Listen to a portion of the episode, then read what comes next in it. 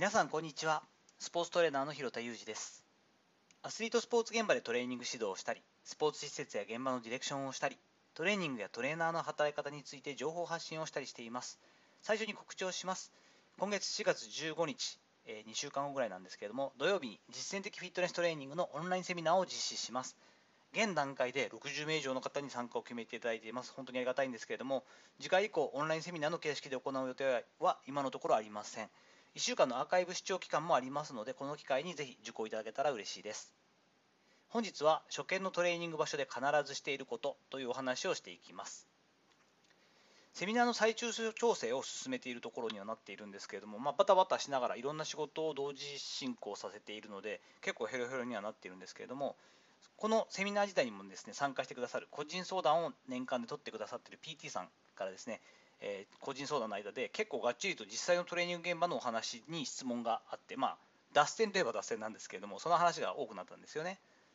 でその中の一つがですねある程度出たところ勝負で豊富な経験お持ちなのでフィットネスプログラムみたいなものアイデアが出るんですか？ということを聞かれましたもちろんあの何て言うんだろうなネタがないから困ってフィールドトレーニングとかフィットネスを勉強したいということ方が多いんですけれどもそういうことじゃないよねというのをセミナーの中でも終始こうお伝えしていく予定になってるんですよね。まずは目的があって、えー、そのためのターゲットのどういった、え要素を鍛えたいどういったところに刺激を入れたいからランニングとかフィットネスという要素を選ぶのかというところから、ま作るので逆算思考では作るんですけれどもそれでもですね降って湧いたように、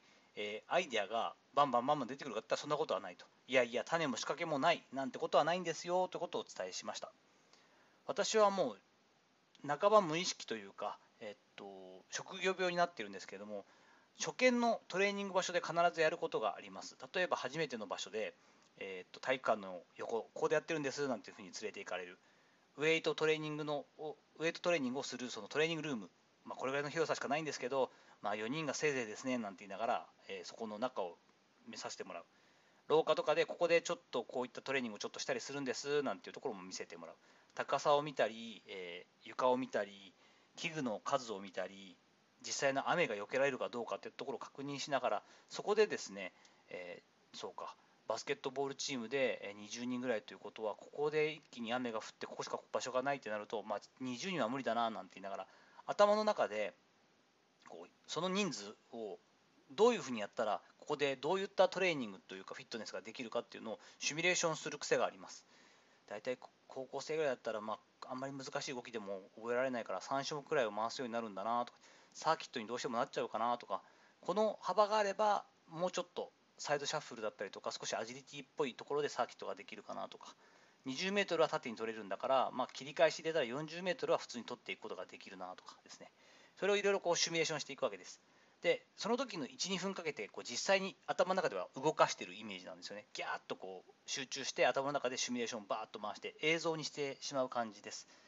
それを焼き付けておくこと。それのことによってですね実際の状況ではいここを使って何かしてくださいとかですね、えー、本日はここのスペースの中でこの15分を時間を取っていただくので何とかしてあの強化してくださいみたいになった時に残像みたいなイメージでその実際にこうアイデアが湧いてくるというかですねその残像というかその映像を目の前で浮かべながらそれをこう自分の目的に合った合目的的にじゃあセット間のインターバルはこれぐらいだよなと設定タイムはこれぐらいだよなと、えー、本数的にはここでやる時のこの15分の総量って言ったら 800m っていうのが一応総量としては欲しい量って考えてるんだから大体これぐらいのセット数をこれで割ったら800だよなみたいなことで、えだんだんこう具体的にしていくっていう感じなんですよね。まずは種の仕掛けもあるわけで、えー、その場所だったらどんなことがパターンとしてできるかなという考えうるこう可能性みたいなのは結構いっぱい潰しておく。その中でそれを映像としてイメージで残しておく。そういうことをしておくことによってすっと、えその場その場で比較的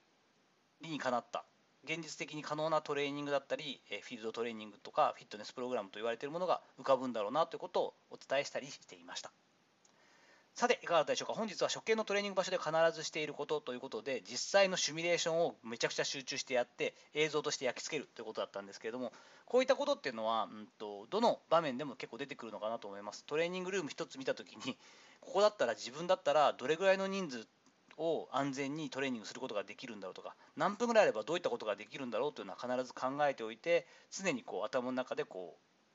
うシミュレーションをしておくということは実力を上げるためにもいいトレーニングだと思いますのでぜひぜひ参考にしていただけたらと思っています。本日の話のご意見やご感想などあればレター機能を使ったりコメント欄にお願いいたします。いいねやフォローも引き続きお待ちしております。どうぞよろしくお願いいたします。本日も最後までお聴きいただきありがとうございました。ちょっと遅くなってしまいましたが、この後も充実した時間をお過ごしください。それではまたお会いしましょう。広田裕二でした。